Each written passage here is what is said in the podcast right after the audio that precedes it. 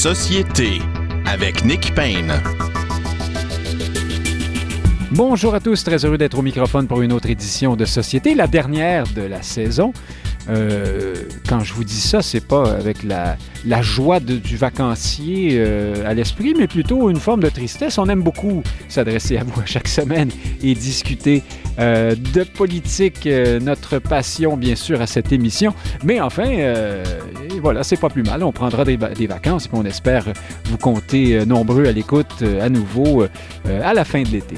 Donc, passez, ayez-en un très bel été justement. Alors, aujourd'hui, beaucoup de sujets d'actualité à traiter, bien sûr, dans l'actualité immédiate des, des, derniers jours.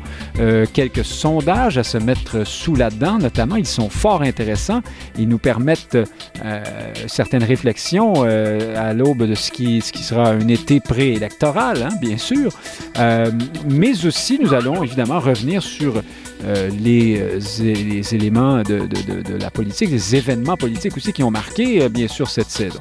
Donc, euh, avec nous pour en discuter aujourd'hui, vous êtes habitués d'entendre leurs propos. D'abord, Frédéric Lapointe, vice-président du Mouvement national des Québécois. Bonjour, Frédéric Lapointe. Bonjour et bonne ah, fête. Attendez, vous devez être ici. Oui, allô? Oui, bonjour et bonne fête à vous. Ah ben, ah ben merci, c'est bien apprécié. Vous parlez de mon anniversaire pour que les, les auditeurs comprennent. Euh, dans euh, euh, Frédéric Bérard, l'inimitable Bérard est avec nous également, auteur, essayiste, chroniqueur, avocat. Bonjour Frédéric Bérard. Bonjour Nick Payne, bonne fête à vous. Et aussi, j'ai calculé euh, votre anniversaire est davantage près de la Saint-Jean-Baptiste que de la fête de la Reine.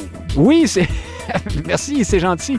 Il y a aussi la fête du déménagement qui s'en vient le 1er juillet. Je ne m'en tiens pas trop loin non plus, mais enfin, on appelle ça la fête du Canada dans certains milieux également. Euh, et donc, on vous a libéré de Guantanamo, si je comprends bien, Frédéric Bérard. Vous êtes revenu d'un morceau. Euh, oui, oui, ben euh, oui. Et puis, on verra pour la suite. Je reçois encore des courriels. ah bon? On vous a, on vous Oui. a à l'œil, donc. On vous suit à la trace. Ils font du service après-vente. Et euh, Guillaume Rousseau, euh, euh, Wikipédia le présente comme un homme politique, mais il est aussi analyste. hein, on l'entend beaucoup, avocat également. Bonjour, Guillaume Rousseau. Bonjour. Merci d'être avec nous avec cette qualité sonore impeccable puisque vous êtes avec nous par les voies d'Internet. Merci euh, d'être là pour cette dernière de la saison. Alors, euh, commençons, euh, si vous voulez, tous les trois par ce, le, plus récent sondage, celui de Main Street Research. Alors, c'est une firme qui s'installe dans le paysage, mais qui a eu tendance, depuis qu'on en parle davantage, depuis qu'on la suit un peu plus, là, à peut-être exagérer des fois les, tendances pour les tiers partis. En fait, c'est ce que j'ai remarqué. C'est chez Main Street qu'on nous annonçait les conservateurs d'Éric Duhem à 24 il y a quelques mois, par exemple, ou euh, à certaines occasions, c'était euh, Québec solidaire. Alors, cette fois-ci, euh, les résultats euh, sont les suivants. La CAQ à 40 d'intention de vote, euh, évidemment, euh, après euh, répartition hein, des indécis et pour l'ensemble du Québec, euh, s'entend. Donc, 40% pour la CAQ, 21% les libéraux qui suivent. Ensuite, euh, le Parti conservateur d'Éric Duhem, 17% Québec solidaire, 12% Le Parti québécois, 8 D'abord, euh, Guillaume Rousseau, tiens, je commence avec vous. Euh, 17% pour les conservateurs d'Éric Duhem, tout juste derrière les libéraux. Ça, ce que ça veut dire, c'est que si on exclut Montréal, euh, les conservateurs sont sans doute deuxièmes euh, au Québec un peu partout. C'est assez tout de même spectaculaire, même si on est très loin euh, du niveau de la CAQ. Qu'est-ce qui, quels sont les ressorts de cet appui d'après vous? Est-ce que le, le ras-le-bol pandémique continue d'agir ou bien est-ce qu'on découvre pas là un appui, quel- quelque chose de plus profond? Oui, ben, il y a, deux choses. Sur le fond, je pense qu'effectivement, le Parti conservateur et son chef Éric Duhem ont réussi à traverser la, pandémie et presque l'après-pandémie et, continuer de se donner une pertinence aux, yeux de certains. Je pense que l'idée de baisser la taxe de vente sur l'essence a été, après ça, sur le fond, on peut évidemment être en désaccord, mais comme positionnement politique, à l'heure où le gaz est à 2,24 pour les, les, jeunes mères de famille, les jeunes pères de famille qui, doivent se payer du gaz. Ça, m'apparaissait un, positionnement qui démontrait sa pertinence dans un contexte d'inflation, qui est le contexte qui va forcément marquer la prochaine campagne électorale. Donc, ça, c'est la première chose. Ensuite, le privé en santé. On sait que la santé, ça revient toujours comme sujet électoral. La CAQ avait lancé avec M. Dubé une espèce de plan de, de, de rénovation il y a quelques mois, mais finalement, c'est un petit peu une liste d'épicerie de plein de solutions qu'on connaissait déjà. Bon, tant mieux si ça fonctionne, mais je pense que M. Duhem va arriver avec le privé en santé, avec une offre électorale différente. Sans doute qu'il ne va pas aller chercher beaucoup plus que, que 17 ou 20% avec ça, mais s'il mobilise euh, son monde avec ça, ça peut être bien. Et ensuite, l'autre facteur qui aide le Parti conservateur, c'est que géographiquement, donc oui, évidemment Québec, la capitale nationale, mais ça va au-delà de ça. Là, on est rendu dans la Beauce, plus largement Chaudière-Appalaches. Le Parti conservateur du Québec est allé chercher euh, un maire dans euh, justement dans le coin euh, du centre du Québec. Donc là, on commence à être un, parti un, peu plus sérieux eu égard euh, notamment des candidatures quand même assez intéressantes. Frédéric Bérard, dans ce sondage Main Street, on apprend aussi que les électeurs potentiels du parti d'Éric Duhem, du Parti conservateur, sont très, très, très majoritairement opposés à, l'indépendance du Québec. Hein. Ils ont des positions qui ressemblent beaucoup finalement à celles du Parti libéral. Et on entendait récemment Éric Duhem, euh, en grande entrevue là, à Radio-Canada sur la question nationale, tenir un propos qui aurait pu être celui de Dominique Anglade, de, Philippe Couillard ou de Jean Charest, un, propos tout à fait euh, libéralo-compatible sur la, sur la question de la protection de la langue française ou du statut du Québec euh, et ainsi de suite. Alors, est-ce que Qu'est-ce à dire? Se pourrait-il que Éric Duhem euh, aille chercher des votes du côté des libéraux également dans la grande région de Québec, chez ses, conservateurs à la, disons, euh, disons, à la André Arthur, là? je le dis sans aucune. Euh, avec des pensées pour euh, cet, animateur de radio qui nous a quittés récemment, là. C'est pas du tout euh, péjoratif quand je le dis, mais donc, c'est conservateur, très, très pro-canadien, là, qui voit l'indépendance comme un projet de gauchiste un, peu, un peu délirant et qui cherche des valeurs sûres et qui, probablement, autrefois, se rabattait sur le Parti libéral faute d'autres choses. Et là, maintenant, peut-être qu'on va vers les conservateurs Qu'est-ce que vous en pensez? Ma première chose, moi, je dirais pas, Nick, que, Anglade et Duhem ont le même discours sur la question de la langue de l'indépendance. Je pense que le Anglade est quand même un peu plus nationaliste que ce qu'on a entendu de, Duhem jusqu'à maintenant, c'est-à-dire pas grand-chose, à part l'entrevue à, laquelle vous faites référence à Radio-Canada. Ah oui, mais là, vous êtes en train de nous dire qu'il est encore plus fédéraliste que Dominique Anglade, d'une certaine façon. Ben, en fait, oui, euh, ben, ben, on verra bien euh, à l'usure, mais euh, tu sais, Duhem, c'est quand même le champion des guidounes, là. Faudrait pas oublier ça. Euh, le gars a été au PQ, au bloc, à la DQ, il est à peu près tout fait. Euh, et c'est un malin, c'est un petit ratoureux, puis ça fonctionne très, très bien. Que, que le 17% soit exagéré euh, un peu ne change rien à la donne. Ce gars-là est tout juste débarqué dans le décor politique québécois, et vous l'avez dit, il se positionne bon deuxième dans plusieurs euh, des régions, essentiellement des régions caquistes. Donc peut-être que le Parti conservateur devient justement l'alternative à la CAQ éventuellement, ce qui serait pas impossible. L'autre chose, par contre, euh, à votre euh, en rapport au deuxième volet, si je peux dire, de votre question, moi, je suis pas tant convaincu que le parti du M va chercher des votes directement chez les libéraux. Évidemment qu'ils vont en chercher un peu, mais je pense qu'il va en chercher aussi un peu au PQ. Je pense qu'il va en chercher peut-être même très ironiquement un peu à Québec solidaire. Bref, il ramasse. Et à la CAQ, hein, un coup parti, ben oui, sans doute. Et, beaucoup à la CAQ, oui, mhm. évidemment, je ne l'ai pas dit, mais ça, ça va de soi. Euh, quand on dit qu'ils se battent un peu pour les mêmes électeurs, mais, mais j'ajouterais ceci de qui, c'est pas très très gentil, mais bon, en rendu là, c'est pas très grave, j'imagine. Je pense qu'il va surtout chercher aussi des électeurs qui n'ont pas l'habitude de participer à la machine électorale, de voter, de s'intéresser à la politique. Hein, il, a, surfé très, très fort sur la pandémie, sur l'espèce de, de réflexe complotiste. Et là-dedans, il y en a un sacré beau paquet qui sont des Trumpistes euh, à diverses doses, là, Make Limoilou Great Again, là, ben, c'est un peu la gang à duel. Et, et ces gens-là, nécessairement, tu leur dis euh, séparer le Québec du Canada, ben non, il était justement à Ottawa tout énervé avec le drapeau canadien, et, ça, c'est à défaut de ne pas pouvoir avoir un drapeau américain.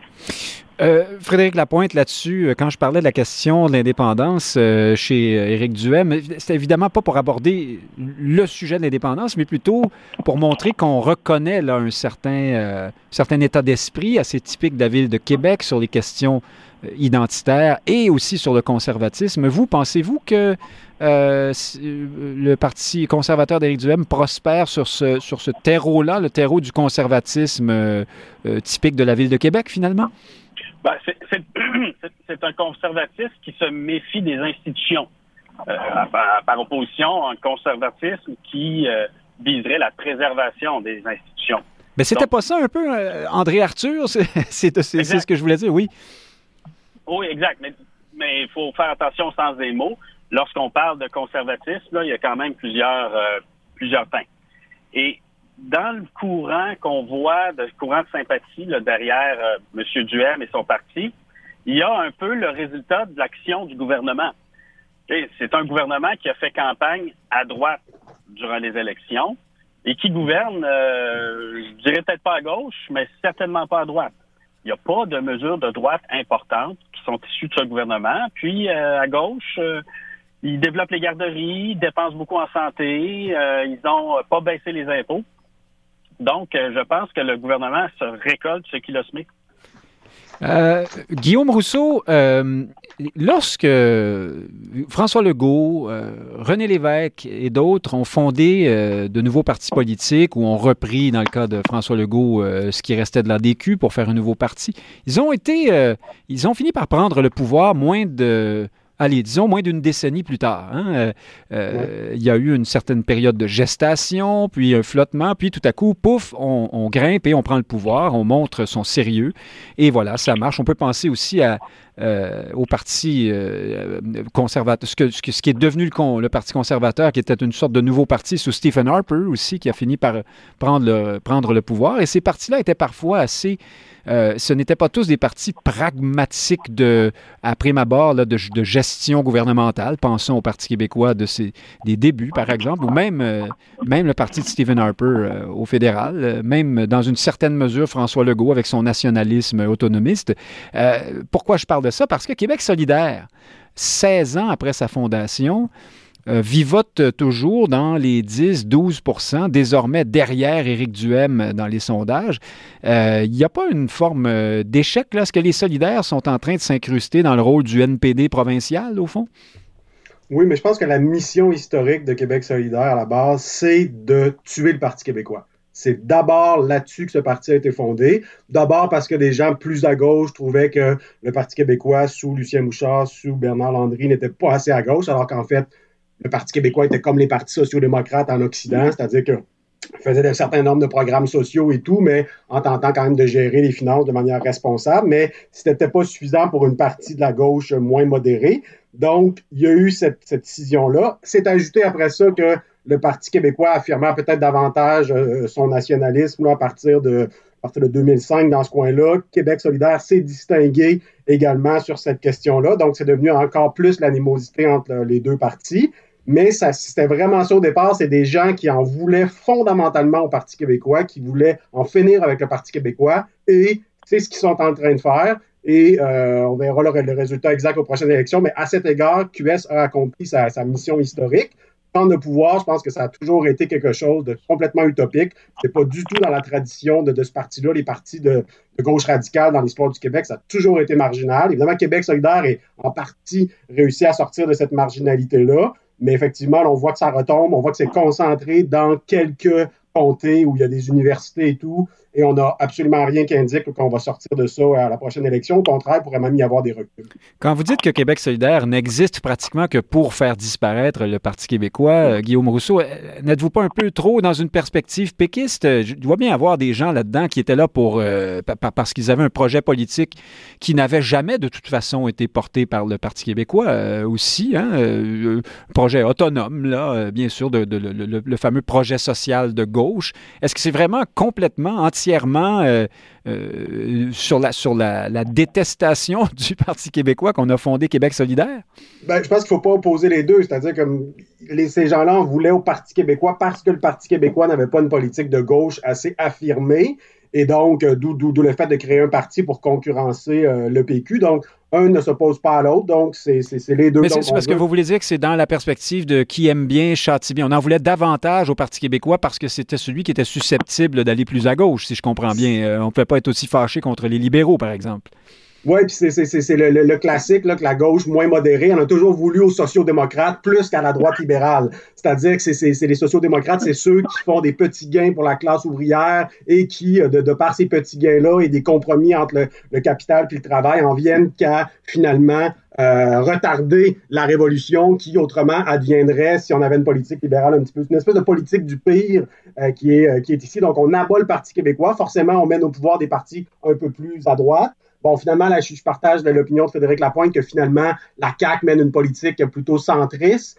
Euh, donc, les dommages collatéraux du fait de cette division de la gauche entre QS et PQ ne sont pas si graves parce que la CAQ s'est recentrée une fois au pouvoir, mais c'est vraiment cette logique de gauche radicale de dire on refuse l'alliance avec le centre-gauche, on fonde un parti de gauche non modéré, et à partir de là, on pense peut-être un jour prendre le pouvoir, mais dans les faits, c'est très utopique. Bon, là, on voit en France que ça va peut-être marcher presque demain. On, aura l'occasion de s'en reparler, mais du côté du Québec, il n'y aura pas cette grande alliance euh, PQ-QS. Cette époque-là est terminée. Donc, QS, c'est vraiment le fait d'abattre le PQ. C'était d'abord ça. C'est quelque chose de très motivant chez les militants. On se souvient du rejet de la convergence, du rejet de l'alliance par la, par la base et par les dirigeants qui l'ont assumé par la suite. C'est quelque chose de fondamental dans le QS le fait d'avoir toujours rejeté le PQ ou des, anciens militants PQ, péquistes qui ont euh, qui l'ont rejeté le PQ, on va aller dans la fin des années 90, début 2000. Donc, c'est vraiment, quand on fait la genèse de Québec solidaire, la volonté d'en finir avec le Parti québécois, qui a toujours été l'obstacle.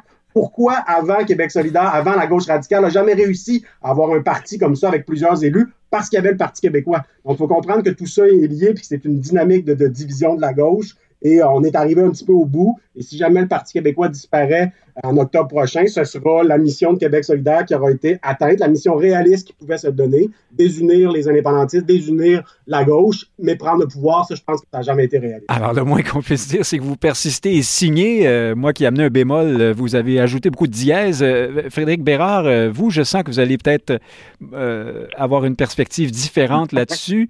Alors, Guillaume Rousseau nous décrit cette, cet ado en rupture avec ses parents qui n'en finit plus de vouloir tuer le père, d'une certaine façon, chez Québec solidaire. Mais là-dessus, bien sûr, si vous voulez nous dire quelque chose, et aussi sur la question euh, de départ qui était euh, ça, commence à être long là, pour Québec solidaire, non? Ben, plusieurs choses. Je trouve qu'il y a beaucoup de ressentiment dans, la voix de Guillaume. Euh, ah, ben, peut-être plus dans le propos que dans la voix, je vous dirais. Oui, mais... oui, effectivement, oui, mais dire je peux peut-être comprendre la frustration des péquistes sur la question de la convergence et tout. Puis c'est peut-être vrai que Québec solidaire s'est créé en réaction à un PQ qui était rendu franchement à droite avec Lucien Bouchard, disons-le. Cela dit, il faudra voir Ou, Pierre-Carl Pellado plus tard, hein? on, le voyait très, très à droite aussi. Et le, champion des lockouts au Québec. Mhm. euh, pour un parti de gauche, mettre à sa tête le champion des lockouts, je trouve ça un peu... Euh, on, est dans pleine dissonance cognitive. Et peut-être que le PQ va devoir assumer les conséquences de ces gestes au lieu de chercher des excuses à gauche et à droite. Je ne sais pas que c'est ce que fait Guillaume précisément. Par exemple, le PQ a délaissé la question nationale pour courir après des femmes voilées à partir de 2007-2008. On voit le résultat. Les Québécois se sont dit satisfaits de toute cette patente à gosse de laïcité. Puis on, depuis ce temps-là, bien évidemment, on ne parle plus d'indépendance. On essaie de ramener ça sur le sujet. Saint-Pierre Plamondon se casse en deux, se casse en deux pour le faire. Puis il n'y a plus personne qui écoute. Alors là-dessus, il va falloir que le PQ, je pense, prenne ses responsabilités. Il s'ajoute à ceci son virage à droite qui, euh, à l'époque, n'avait pas fait que des heureux, là, soyons honnêtes. Pour le reste... Oui, il faut dire que, euh, juste une seconde, que le Parti québécois, c'était pas un parti de gauche. Euh, alors, c'était le parti de gauche dans ben l'alternance avec les libéraux, mais en même temps...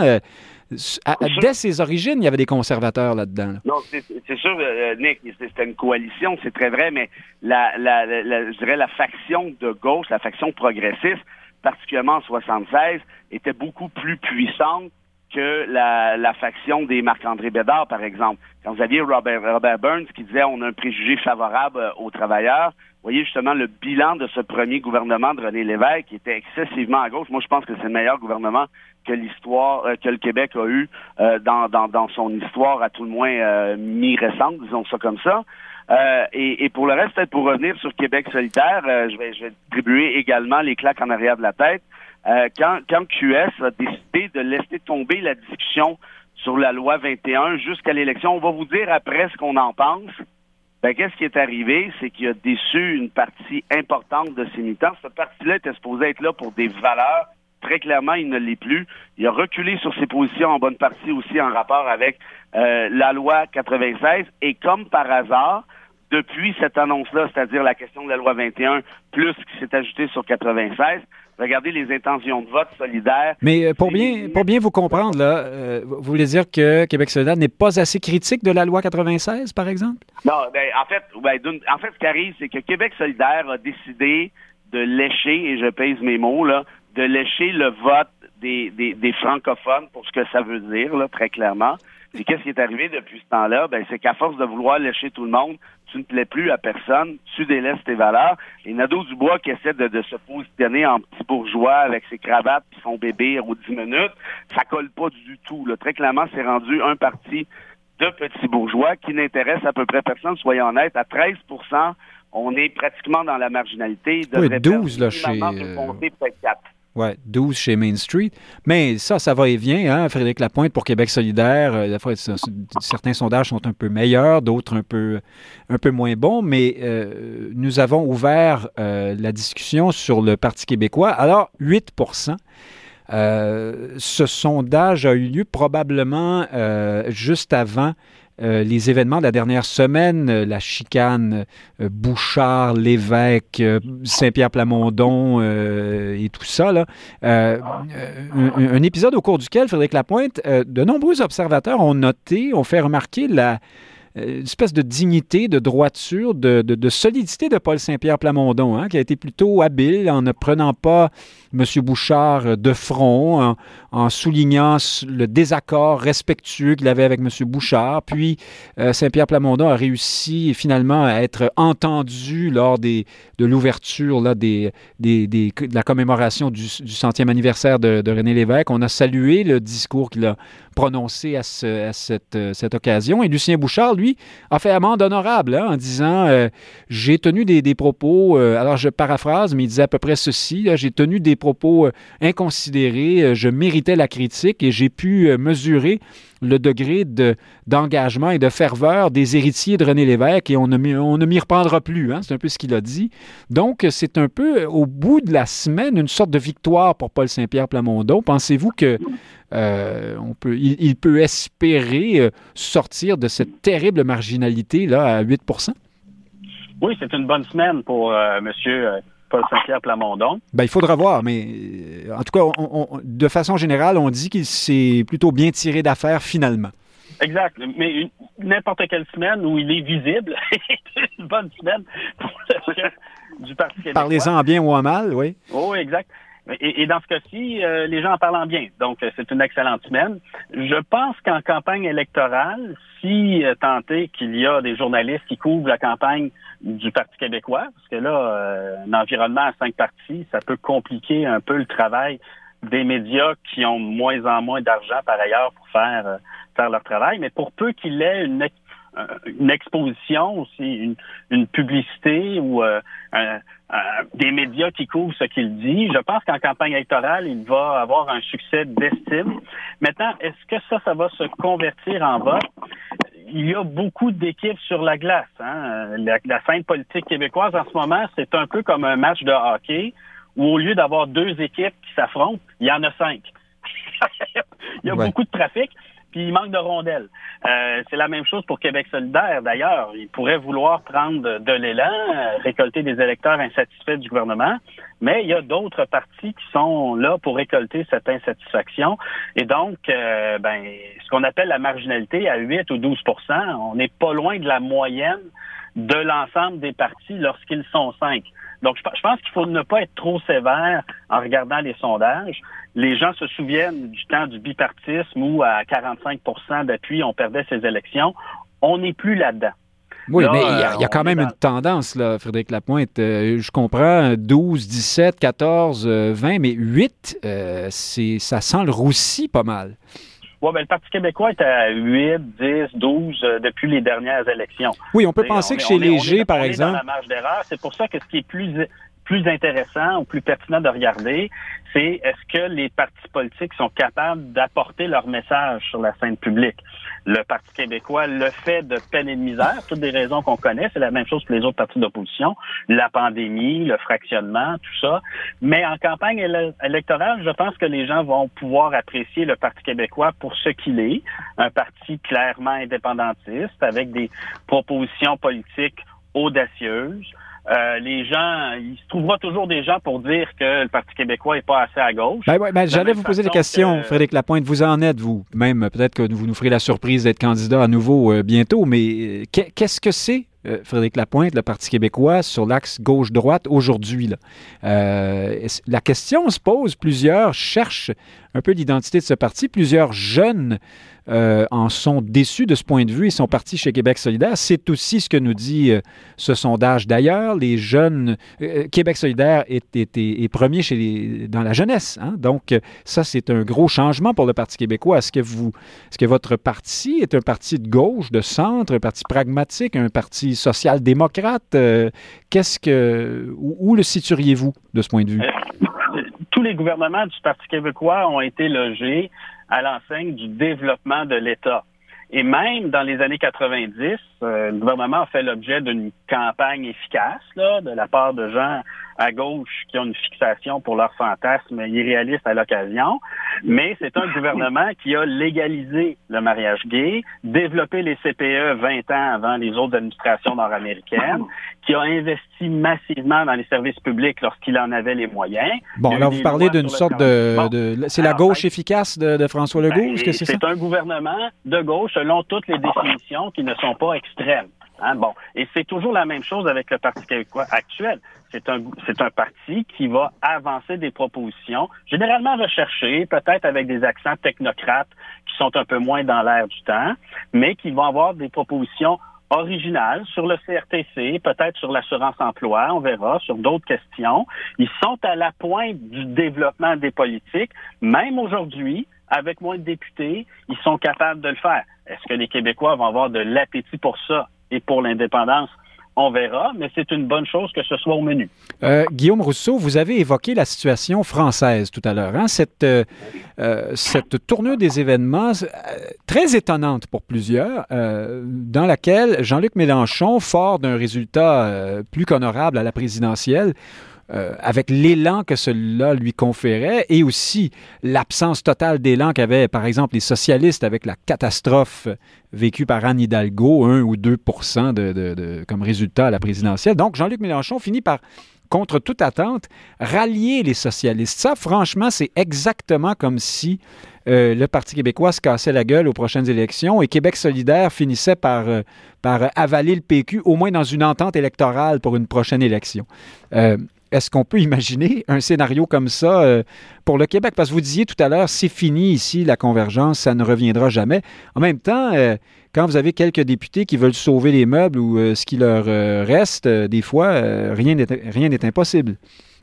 En fait, ce serait plus que ça. Il faudrait que Québec solidaire avale le PQ, le Parti vert et Climat Québec. Oui, vous avez raison. Mélenchon a vraiment avalé et les communistes et les socialistes et les écolos. Donc, on est vraiment là. Euh, oui, enfin, Climat Québec, c'est 11 personnes, euh, plus la belle-mère, de, le beau-frère d'un ou l'autre. Après, vous avez le Parti vert, vous, avez raison. dans, dans Marivic, il y, a eu, il y, a eu, un certain pourcentage de, votes relativement honorable pour un, pour un, petit parti comme ça. Oui, hein, quand même. Vous comprenez la. Le parti de Martine Ouellette, là, pour ceux qui ne le, sauraient pas. Exact. C'est l'indépendance climatique. Mhm. Exactement. Donc, il, faudrait, faudrait que ce soit une alliance de cette ampleur-là pour venir ébranler les, les, colonnes du temple caquiste. Donc, on n'y est pas. On n'y est pas d'abord parce que bon, la, principale composante, qui est le Parti québécois, n'est pas au niveau du Parti socialiste. 8% ce n'est pas 1,5 donc des gens partant. Et ensuite, il y a des différences absolument fondamentales, probablement encore plus entre QS et PQ qui pouvait y en avoir avec les socialistes et, les socialistes. Bon, je comprends qu'eux autres aussi ont la question de l'Europe, qui peut être comparée à la question nationale ou mais, sur la question de la laïcité aussi, on dit que la France insoumise, des fois, est un petit peu ambiguë, mais je pense pas que les différences soient aussi fortes que celles qui, qui existent entre Québec solidaire et le PQ. Le fait aussi que ça allait échouer, qu'à l'époque où le PQ était peut-être en position de force, QS est refusé. Maintenant, quand le PQ va être en position de faiblesse, je pense pas qu'ils vont accepter. Euh, non, vraiment, je, ne vois pas cette, cette possibilité ben, Peut-être une, portion euh, plus progressiste du Parti québécois qui pourrait dire bon, nous, nous sommes rendus là. Oui, quelques militants pourraient, pourraient, quitter le PQ pour, pour rejoindre QS, mais je pense pas que ça se fera au niveau des appareils. Euh, de toute façon, que restera-t-il du PQ après la prochaine élection? C'est la question qui se pose. Puis sinon, à date, là, après là, près de 20 ans d'existence de QS, les grandes figures du Parti québécois qui sont, qui sont passées à QS, là, on peut en nommer beaucoup. Non, je pense qu'on peut, en, Il y en, a peut en nommer beaucoup plus qui sont passés à la CAQ. Ça, on peut en nommer euh, beaucoup de figures euh, du Parti québécois qui sont passées à la CAQ. On a abondamment traité de ce, phénomène euh, la semaine dernière. Exactement. Donc, on, voit que rien n'indique qu'il pourrait y avoir une alliance entre Québec solidaire et le, Parti québécois. Surtout Québec solidaire, la base est tellement antinationaliste sur les questions de laïcité, de langue. Les, élus essaient un petit peu d'avoir des positions plus modérées, mais on l'a vu sur la, loi 96, sur 21, quand des élus, Ruba Gazal, entre autres, dans les deux dossiers, proposaient des, positions de, compromis, hein, autant sur la laïcité que sur la langue. Et les deux fois, c'est la base beaucoup plus radicale antinationaliste qui l'a emporté. Donc, je pense que c'est vraiment, je ne vois pas de, perspective d'alliance US-PQ. Donc, je ne pense pas qu'il pourrait se passer ce qui se passe en France en ce moment, c'est-à-dire une, surprise qui permettrait d'ébranler le grand parti centriste qui a tout fait exploser et qui s'est imposé. Donc, euh, en France, la grande alliance de la gauche permet d'ébranler ça. Au Québec, je ne vois pas cette possibilité-là. Bon, on a parlé il y a quelque temps, on a de PLQS. Hein. on trouvait qu'il y, avait, justement sur les questions de laïcité langue, on pouvait avoir des rapprochements.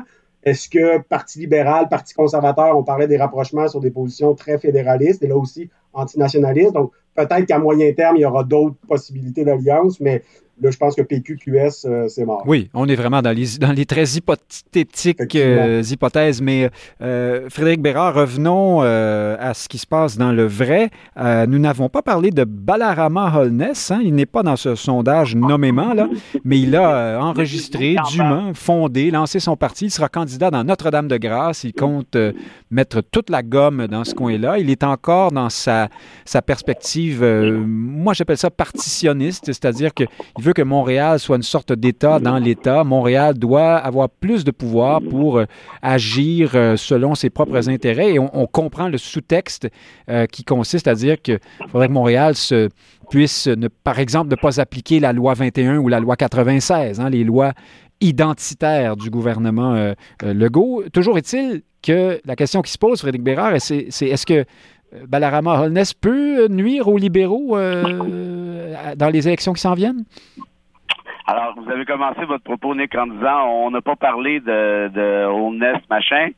Je vous dirais que le seul qui en parle au Québec, je pense que c'est vous, Nick. Non, non, non, non, non je l'ai entendu en entrevue dans les médias. Euh, le, parti est lancé. Ah, vous, auriez, avez tort de, négliger les gens ambitieux en politique. Euh. Oui, vous parlez de, de Gazette, probablement, mais euh, moi, ce que je vous ai dit à votre micro. Ben, le Gazette, ça, fait partie du Québec. Hein, jusqu'à. vous n'allez pas me contester là-dessus, quand même. Non, non, non, ça, je vous le donne. Mais il y a peut-être, je me souviens plus, un mois, un mois et demi, euh, vous m'aviez posé ni plus ni moins la même question. Et ce que je vous avais dit, c'est que c'est des partis clownesques, groupusculaires. Ils vont avoir, euh, je sais pas, là, 0,4% du vote euh, concentré justement à NDG puis à McGill Trucmuche. Euh, les gens n'ont rien à foutre et, honnêtement, la communauté anglophone, lorsqu'elle viendra le temps d'aller voter, va se rallier en, en très, très grande partie, pour pas dire en totalité, derrière le Parti libéral du Québec. Qui fait tout ce qu'il peut actuellement pour, euh, pour montrer qu'il est euh, plus catholique que le pape euh, sur ce, sur ce terrain, sur le terrain de la défense des droits des anglophones. Hein. Je voulais vous poser la question d'ailleurs, où sont passées, Frédéric Bérard, les, les, propositions constructives de Dominique Anglade sur la loi 96, par exemple? Aujourd'hui, quand on traite de ce sujet chez les libéraux, c'est vraiment exclusivement comme euh, parti défendant les intérêts des anglophones. Euh, il n'y a plus aucune euh, intention de parler, par ailleurs, de, participer à, l'effort de renforcement de la loi 101. Au fond, est-ce que c'est une erreur ou Dominique Anglade n'a juste plus le choix que d'aller dans cette voie-là? Ben, je pense qu'on a assisté à un épisode assez spectaculaire de Foxtrot, Foxtrot Romeo, comme on dit dans l'armée américaine. Là. Avance, recule, avance, recule, whoop. Et la réalité, c'est que le Parti libéral, par définition, ont voulu viser la majorité anglophone pour réaliser, et de là les amendements que vous aviez euh, discutés là, tout à l'heure, qui, ont été mentionnés. Euh, qu'est-ce qui est arrivé? C'est qu'on a très bien vu que l'aiguille électorale ne bougeait pas du tout. La majorité francophone, hein, vous voulez dire, oui, oui, oui. Exact, excusez-moi, oui. Elles sont encore dans l'insignifiance. On parle de quoi? 8, 9, peut-être 10 chez les Franco. Et là, on voyait très bien que la base électorale anglophone était, était fâché, très fâché même à vrai dire, contre les libéraux. De là, le recul. Et remarquez que dans le sondage mainstream, qui est habituellement relativement favorable aux libéraux, cela dit, mais sous réserve de peut-être cette méthodologie euh, particulière, je vous dirais que qu'est-ce qui explique le fait que les libéraux soient passés, disons, de 17 à 21% Oui. Moi, je crois Ils retourneront probablement à 17 chez Léger la semaine prochaine. Hein? C'est toujours ça, qui arrive. Oui, ça, oui. ça, ça, ça, euh, je, je le conçois aisément. Euh, mais ce que j'essaie de dire avec ça, c'est qu'ils ont été un petit peu plus actifs depuis deux semaines. Euh, ils ont eu, ils se sont regaillardis un peu. Oui, ils sont allés rechercher cette espèce de base anglophone qui avait peut-être, et là, j'exagère moi-même en disant ça, mais peut-être quitter le navire, mais là, on parle de quelques pourcents ici et là. Donc peut-être que c'est ce qui explique la hausse à ce moment-ci. Et, je pense qu'ils se sont dit bon ben plutôt que de d'essayer d'aller d'aller têter une, une, clientèle qui ne veut pas de nous à cette étape-ci, aussi bien préserver nos acquis dans des comtés qui, ceci dit, ne sont pas aussi certains qu'on aurait cru, même des comtés comme Marquette, qui ont toujours été libéraux, pourraient chambranler, peut-être même vers la CAQ. Euh, bref, tout ça pour dire que je pense que c'est exactement ce qu'ils ont essayé de faire, donc rassurer le vote anglophone, sauver les meubles, et puis par la suite, on verra ce qui se passera. Alors, un autre sondage, Frédéric Lapointe, dont nous n'avons pas parlé à cette émission, il est récent, il a été commandé par le Parti québécois, c'est Léger euh, qui a mené le sondage. Je sais bien que Évidemment, les partis politiques, euh, quand ils commandent des sondages, nous en parlent seulement si les réponses vont dans le sens de ce qu'ils espéraient. C'est bien le cas cette fois-ci. On apprend dans ce sondage léger, donc un sondage sérieux, hein, c'est pas parce qu'il a été commandé par un parti politique que soudainement les réponses seraient faussées. 77% euh, des francophones appuient la loi 96. C'est à peu près le même appui que celui que recueillait la loi 101 en 77, hein, à 4, autour de 80% Nous apprenons également que euh, plus de... Alors, c'est 69% de ces mêmes francophones qui sont en accord avec l'application de la loi 101 au cégep.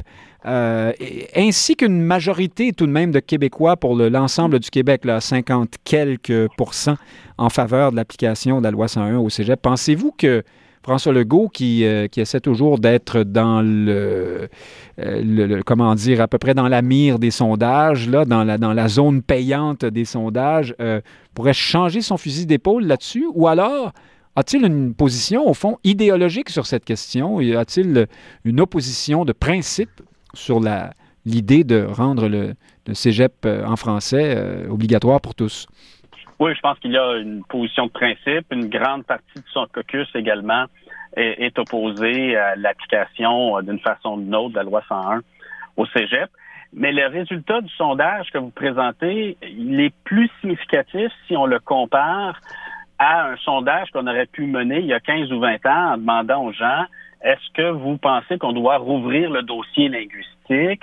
Est-ce que vous pensez qu'on doit imposer la loi 101 au Cégep? Et à l'époque, il y a 15-20 ans, il n'y aurait pas eu une majorité derrière. Donc, ceci rend euh, les résultats du sondage un peu hommage à tous ceux qui ont fait campagne sur cette question, au ministre aussi, qui a discuté publiquement de cette question euh, longtemps et suscité une adhésion de la part des Québécois qui n'est pas toujours là. On peut remonter à la loi 101, là, mais même la loi 101, lorsqu'elle a été introduite, a fait face à beaucoup d'opposition chez les francophones également. Mhm. Par la suite, ça s'est normalisé. Donc, euh, je pense que c'est un succès pour les partisans euh, du renforcement des lois linguistiques au Québec et c'est pas du tout un, gain euh, obligatoire, inéluctable. C'est vraiment une campagne qui a été gagnée. Guillaume Rousseau, là-dessus, Frédéric Lapointe vient de dire quelque chose d'intéressant. C'est le résultat d'une campagne. C'est donc ce qui prouve, ce qui prouve bien que euh, leadership politique, une démarche politique aussi, peuvent influencer l'opinion des électeurs euh, et non pas seulement être à sa remorque. Hein, euh, contrairement à ce qu'on dit, beaucoup de, de, péquistes et d'ex-péquistes qui disent que les Québécois sont rendus ailleurs sur la question de l'indépendance, par exemple. Hein. Euh, oui, c'est intéressant. Souvent, on fait le parallèle euh, loi 21, loi 96, les deux grandes lois identitaires du, gouvernement Legault. Mais quand même, le, contexte politique est fort différent parce que dans le cas de la loi 21, il y avait un mandat clair, il y avait une promesse électorale très mm-hmm. claire et il s'agissait de, mettre ça en œuvre, ce qui a pu être fait d'ailleurs rapidement. Puis ça fait en sorte que dans les discussions interministérielles, c'était assez, clair. On avait une promesse, tous les députés, tous les candidats de la CAQ s'étaient engagés là-dessus. Donc, devenu ministre, il n'allait pas mettre des bâtons dans les roues du ministre responsable du dossier. Alors que pour la loi 96, on n'était pas là du tout. On avait des promesses beaucoup plus minimalistes dans la plateforme électorale de la CAQ en 2018. Donc, il a fallu vraiment, effectivement, un leadership de la part du ministre responsable pour convaincre les, autres ministres, les fonctionnaires, tout le monde voulant. Alors, on parle ici du préféré de Frédéric Bérard, hein, Simon Jolin Barrette. Oui, effectivement. Mhm. Donc, mais tout le monde voulant, euh, tous les ministres voulant finalement en faire le moins possible pour, pour, le, pour le français parce que ça, ça bon, tous les ministères ont leur, leur, petit service en anglais, ont leurs petites choses, veulent pas changer leur habitude. Donc, il y avait un certain nombre de, de réticences et par des compromis, hein, pas nécessairement, je ne vous dis pas que Jean Barrette a gagné toutes ses batailles, je, pense qu'au contraire, ça a été beaucoup de, de, compromis, mais il y a eu quand même des avancées intéressantes et par ailleurs, il y a eu de la communication. Donc, quand il y avait une étude qui sortait sur euh, le recul du français comme langue du travail et autres, ben effectivement, on s'assurait euh, que ce soit discuté largement. Donc, je pense que je pense que c'est les deux. Il y a du travail de communication qui a été fait et il y a du travail également dans, dans des compromis interministériels qui ont été, qui ont été faits. Mais il ne faut pas oublier qu'aussi, à la base, il y a eu l'impulsion qui est venue du bureau du premier ministre. Quand M. Legault a choisi M. Jean Barrette pour une réforme euh, dans, la, du droit linguistique québécois, plutôt que Mme. Roy, qui, je pense, fait bien son travail en, culture, mais qui était moins, euh, moins proche du dossier linguistique. Je pense que quand il y a eu cette nomination-là de la part du bureau du PM, tout le monde a compris le message. Donc, et là, on savait que pour la suite, le bureau du PM appuyait euh, M. Jolin Barrette, sauf bon, pour, le, pour le cégep, ce qui n'est pas un détail, mais quand même, le, compromis qui a été trouvé au cégep, euh, ça a été amendé pour être encore plus favorable au cégep français en cours d'étude du projet de loi. Il faudra attendre quelques années pour voir les effets de, de, cela. Et par ailleurs, moi, le bruit que j'entends qui court à Québec, c'est qu'on a l'impression que peut-être que la loi 101, elle pourrait être réouverte à nouveau dans quelques années. Là, on crée un ministère, on crée un commissaire, il y aura plus d'études qui seront faites. Et si effectivement les résultats ne seront pas au rendez-vous, ce qu'annoncent certains groupes, certains experts, ben, c'est pas dit que dans 4-5 ans, on ne pourra pas se, se, remettre au boulot. Et là, la question du cégep français reviendra, euh, je pense, euh, d'autant plus qu'on aura les données sur les effets de la loi 96 sur les cégeps anglais et, français. Les caquistes sont assez fantastiques pour euh, envoyer ce genre de message à quelques mois des élections. Hein? vraiment, on veut vraiment mobiliser la base ex-péquiste ou nationaliste en envoyant toutes sortes de ballons comme celui-là. Guillaume Rousseau, c'est peut-être ce qu'on a fait aussi en vous passant le message. mais allez savoir, c'est peut-être vrai également. Mais je, reste avec vous.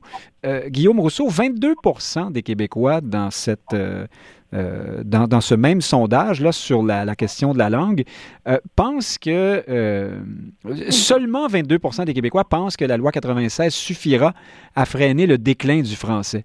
C'est donc dire qu'une très, très forte majorité des Québécois pensent que c'est insuffisant. Comment expliquez-vous qu'une population ait une telle perspective sur les choses et en même temps euh, ne se tourne pas vers des solutions plus, euh, plus pérennes comme, la, comme l'indépendance, par exemple? Je pense qu'il y a deux choses. D'abord, le fait que le gouvernement ait choisi de ne pas appliquer la loi 101 au cégep, alors que ça aurait été la mesure forte, et alors que l'opinion publique était rendue là, ce qui n'était pas le cas avant, bon, forcément, ça, ça, fait dire aux gens, bon, euh, manifestement, ce projet de loi est insuffisant. Donc, ça, c'est le premier élément. Le deuxième élément, c'est que je pense que tout le monde est conscient, c'est beaucoup ce que les experts ont dit en commission parlementaire, qu'une loi linguistique, à elle seule, ne peut pas renverser le déclin du français. Il faut aussi une politique d'immigration, en conséquence. Il faut aussi une politique culturelle, qui soit pas le multiculturalisme, qui soit plutôt la, convergence culturelle, etc., ah. etc. Donc, vous dites qu'on pourrait, on pourrait penser que, oui, que la loi euh, fera son travail, mais qu'il faut aussi autre, d'autres éléments là, dans une stratégie plus globale. Exactement. Je pense que tout le monde comprend que la politique linguistique, c'est un des volets de ce vaste de combat pour le français qui inclut un autre volet en immigration, un autre en culture, etc. Et que le fédéral a aussi son rôle à jouer, forcément, il y a une influence là-dedans. Euh, Frédéric Bérard, c'est avec euh, presque un plaisir narquois que je vous pose la question à vous. Euh, Simon Jolin Barrette, puisqu'on en parle, changeons de sujet, a connu toute une semaine tout de même, même plus que deux semaines. D'abord, ce texte qui a dû vous faire plaisir à vous, je le sais, cette longue entrevue dans le Journal de Montréal où il explique qu'il faudra désormais, et, quand je parlais de messages envoyés aux nationalistes à l'aube des élections, c'en est tout un, celui-là, euh, il faudra désormais euh, évaluer les lois québécoises, non pas à l'aune de la Charte canadienne des droits, mais à, celle de, la Charte québécoise. Hein. Donc, c'est très subversif comme propos, sans doute, pour un, euh, quelqu'un très féru de droit constitutionnel comme vous. Qu'est-ce que ça vous dit, ça? Et, et, par ailleurs, on apprend que Jolin Barrette sera entendu le 23 juin, ça ne s'invente pas, juste avant la fête nationale euh, du Québec, la Saint-Jean-Baptiste, euh, par l'Académie française pour euh, donc parler de son, de son combat pour, pour le français au Québec. C'est un accomplissement hors du commun, ça, quand même, non? parce qu'on entend. D'habitude, ce sont des chefs d'État ou. enfin, c'est une première, ça, semble-t-il. Ouais, sur le deuxième volet, là, que Jeanne Barrette a mangé des petites bouchées à Paris, euh, franchement, pour se targuer de ce Bon, bon, bon, bon, vous, ça vous impressionne pas? Ben, non, pas vraiment. Puis, euh, si on parle juste de, de, loi 96, il y a une campagne de désinformation importante actuellement où le GO nous dit non, non, non, jamais les inspecteurs ne vont aller fouiller, perquisitionner sans mandat dans les entreprises. Alors pourquoi vous avez laissé cette, ce volet-là dans la loi? Ça, c'est un. Et de deux, ça change absolument rien en matière de soins de santé. Alors pourquoi vous n'avez pas exclu les soins de santé de la loi 96? Oui, mais là, vous changez de sujet. On n'a pas le temps de parler de ça, mais... Non, je comprends, mais c'est du droit 101. Donc, je vois pas, moi, de quoi on va aller se vanter précisément, sachant que tout ça est tout croche, encore une fois. Ah, c'est peut-être euh, mal écrit. Ben, mhm. Nick, sérieusement, là, là, il faut avoir une discussion collective là, sur l'application des chartes. Ah oui, ben c'est, c'est, le fun que tu nous en parles, parce qu'avec ta loi 21 et ta loi 96, où tu as appliqué les dispositions dérogatoires non seulement de la Charte canadienne, mais aussi de la Charte québécoise à titre préventif, ben il n'y en a pas de discussion possible dans ce temps-là. Et là, ce que, ce que et moi, je trouve, c'est, c'est d'un amateurisme. Moi, j'hésite toujours depuis le début à savoir, est-ce que Jolien Barrette est un parfait incompétent ou c'est plutôt un, animal de cirque. Et j'hésite entre les deux, puis à chaque jour, on dirait que je change d'idée. Mais c'est un, c'est un incompétent, euh, Frédéric Bérard, qui se, qui se retrouve à l'Académie française. Euh, enfin, on a vu des incompétents avec moins de succès que celui-là, mais ce que dit Jolin Barrette, c'est que... Ben, je fais exprès, hein, parce que faut bien qu'on, faut bien vous équilibrer un peu des fois. Euh, il faut ce que dit Jolin Barrette, c'est que euh, il, faut se fier d'abord à la charte québécoise. Essentiellement, c'est ça le propos. C'est un propos nationaliste. C'est un propos de contestation du régime, non? Vous le voyez pas comme ça? Ben non, c'est n'importe quoi ça, parce que premièrement, la charte québécoise est née avant la charte canadienne, puis la charte québécoise et la charte canadienne sont fondées très, très essentiellement sur la Déclaration universelle des droits de l'homme. Donc, on parle de liberté d'expression, de liberté de région. il y a un bémol, évidemment, avec la loi 21. Le droit à l'égalité, essentiellement, ce sont les mêmes droits qui sont protégés très essentiellement à quelques nuances près. Ça, c'est d'un. De deux, quand Jolin Barrette nous dit on va réévaluer les droits de la collectivité en parlant de la Charte québécoise, moi, ça me fait rigoler un peu, ça, les droits de la collectivité, parce que de la façon dont il en parle, c'est pas tant de droits de la collectivité que de nier des droits de la minorité, très clairement. Et puis pour le reste, qu'il oublie de nous dire, c'est quand même pas mineur comme, comme nuance, c'est que c'est OK, allons pour la charte québécoise, mais toi-même, Jolin Barrette, tu utilises la dérogatoire à tout bout de champ pour suspendre les droits de notre charte, c'est-à-dire la charte québécoise. Donc, rendu là, c'est pas une question de charte québécoise versus charte canadienne, c'est savoir, selon toi, est-ce que les droits et libertés, est-ce que le paradigme des droits de l'homme a encore une certaine valeur au Québec? Et franchement, la réponse, c'est non. Frédéric Lapointe, permettez-moi un instant de repasser la rondelle à l'autre avocat euh, qui, est, parmi nous. Euh, continuons sur ce débat passionnant d'experts. Euh, Guillaume Rousseau, ce qu'on dit de la Charte québécoise, Frédéric Barrard vient d'en parler, c'est qu'elle elle, est portée davantage sur le droit collectif, euh, ou du moins, elle fait place à la question du droit collectif, contrairement à la charte canadienne. Euh, et ce serait parmi les raisons pour lesquelles ce serait préférable d'aller de ce côté-là si on est fidèle à, comment dire, à une politique euh, québéco-québécoise, si on veut. Est-ce que vous êtes d'accord avec cette distinction? Et qu'est-ce que vous avez à dire sur les objections de Frédéric Bérard? Donc, plusieurs choses. D'abord, la Charte québécoise, historiquement, ça se situe plutôt dans notre tradition juridique, qui est la tradition du droit civil. La Charte canadienne est plutôt d'une logique de, common law. Fait que déjà, on, pourrait faire cette distinction-là. Ensuite, on sait que les libertés individuelles, bon, c'est pas absolu, donc ça peut être sujet à un encadrement de par la loi. Et quand on regarde la Charte canadienne, on voit bien que euh, de par l'article 1, ça peut le libellé nous indique que ça va être difficile pour le législateur de justifier pour le gouvernement de justifier des, atteintes à des, libertés, alors que quand on regarde l'équivalent dans la Charte québécoise 9.1, on permet beaucoup plus euh, à la loi d'aménager euh, l'exercice des, droits et libertés. Donc, on voit que c'est deux chartes quand même différentes, mais ensuite, la Cour suprême a choisi d'interpréter exactement de la même manière, ce qui se défend parce que la Charte canadienne est au-dessus de la Charte québécoise. Donc, euh, la, la, Cour suprême a décidé, voilà, que toute la, jurisprudence là, s'appliquait directement à la Charte québécoise. Donc là, l'idée, ce serait de dire est-ce qu'on pourrait pas faire en sorte que la Charte québécoise puisse évoluer un petit peu, la jurisprudence puisse être un petit peu différente, qu'on soit peut-être plus proche de notre tradition de droit civil, qu'on se fasse moins imposer par la Cour suprême des, logiques de, de, common law. Donc, c'est un petit peu ça, je pense, euh, l'idée derrière. L'idée derrière le, propos de Jolin Barrette, c'est ça? je pense que oui, mais je pense que l'élément le plus essentiel, c'est le suivant, c'est que la Charte canadienne, c'est très difficile de la modifier. C'est-à-dire que lorsqu'un jugement de la Cour suprême fondé sur la Charte canadienne, eh bien, à moins d'utiliser la disposition de souveraineté parlementaire, la dite de dérogation, il y a très peu de choses qu'on peut faire parce que c'est très difficile de modifier la Charte canadienne, alors que la Charte québécoise peut être modifiée donc par une loi de l'Assemblée nationale. Donc, c'est vraiment, c'est vraiment ça la grosse différence. Donc, maintenant, Guillaume Rousseau, parce que le temps nous bouscule un peu, est-ce que ce que dit Jolin Barrette euh, est, seulement réaliste ou est-ce qu'on est encore dans, dans un hochet pour nationaliste, dans un message, euh, dans la politique du, sifflet à ultrasons? Là? Ben, en fait, il faudra voir les, modalités, les, mécaniques exactes. mais on peut, on peut imaginer, par exemple, que et c'est l'hypothèse que certains ont, ont, soulevé. Je pense qu'André Pratt l'a interprété comme ça, de dire bon, ben, on met une disposition de souveraineté parlementaire dans toutes les lois québécoises, comme ça, on évite l'application des articles 2, 7 à 15 de la Charte canadienne. Alors, ça, c'est la disposition de dérogation ou la clause dérogatoire, rebaptisée par ceux qui veulent que ça, ça, ça, donne, que ce soit un peu plus positif comme recours. c'est la disposition de souveraineté parlementaire pour que le Parlement puisse ultimement euh, avoir le dessus sur les juges, au fond. Exactement. Donc, euh, donc c'est ça l'objectif.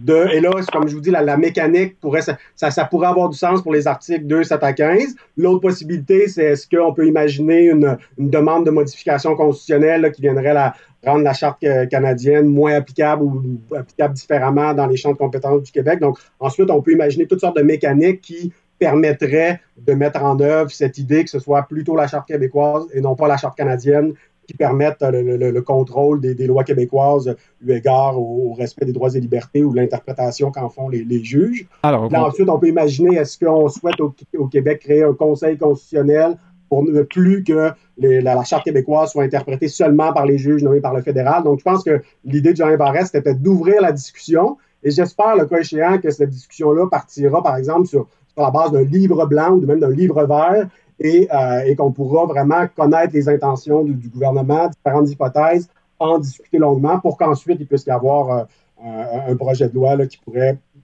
concrètement mettre ça en œuvre. Donc, c'est pas impossible. Il y a beaucoup d'obstacles, c'est pas simple, mais c'est pas impossible. Alors, je retiens des, des, propos des deux juristes que vous êtes que euh, l'un est un peu outré par la démarche, l'autre moins, mais dans tous les cas, on comprend que c'est une démarche politique, en tout cas, euh, et pour le moment, qui est, il y a encore loin de la coupe aux lèvres, disons ça euh, comme ça. Frédéric la pointe le temps nous bouscule. il fallait qu'on parle un peu de ce qui a retenu votre attention dans, dans cette année. quel est, est-ce qu'il y a un mot qui résume les dernières euh, ce, qui s'est passé en politique québécoise pendant cette saison euh, de, de, société? Est-ce que quels sont les, événements qui ont retenu votre attention? Est-ce que ce sont les déclarations de Claire Sanson, par exemple, à l'effet que, que, les députés les députés foutent rien à l'Assemblée nationale? Ou euh, ah, il faut dire là-dessus que Mme Sanson vient de dépasser Catherine Dorion dans la discipline qui consiste à salir les autres pour mieux se donner en spectacle. Mais sinon, qu'est-ce que vous en pensez, Frédéric Lapointe? Qu'est-ce qui a retenu votre attention? Ah, deux mots. Le premier, c'est désintoxication. On en a parlé souvent à l'émission. De la COVID? que nous ne désintoxiquions pas de la peur. Et euh, vous participez au festival en ce moment à Montréal. Ça fait plaisir à voir du fait qu'on est passé à autre chose. Puis il y a une annonce aujourd'hui là, disant que les masques ne sont plus obligatoires dans le métro. Donc, la désintoxication a lieu. Le deuxième mot, c'est inflation. On en a parlé à l'occasion à l'émission. Il y a un an, je soulignais que les gens s'occupaient pas assez de l'inflation, ni les gouvernements, ni les banques centrales. Ben là, on voit au bout de l'année qui vient de s'écouler que à peu près tout le monde maintenant se rend compte du danger que ça posait. Se rend compte un peu tard. On va payer plus cher qu'on l'aurait dû pour régler le problème. Mais c'est le deuxième mot, disons, qui marque euh, l'année, à mon avis. L'inflation. Euh, Frédéric Bérard, vous? Euh, moi, deux, mes deux mots. oui, deux mots. ce que vous voulez, mais, mais, pas, mais pas long, par exemple. Il nous reste trois minutes. Ça va aller vite. C'est fierté et hochet. Allez-y. ce gouvernement-là, le gouvernement Legault, quand on fait son bilan de manière rigoureuse, sérieuse, que ce soit dans le domaine de la santé, dans le domaine scolaire, surtout dans le domaine environnemental et, tout ce que vous voulez, c'est euh, ni plus ni moins qu'un désastre. Mais il suffit de faire jouer le hochet de la fierté et puis tout le monde s'excite et puis on oublie ce même bilan, on passe à autre chose et on est donc fier à 40 dans les sondages. Ah, on comprend très bien votre l'opposition dans votre principe. Et vous, euh, Guillaume euh, Rousseau, un, un, mot ou deux ou un constat?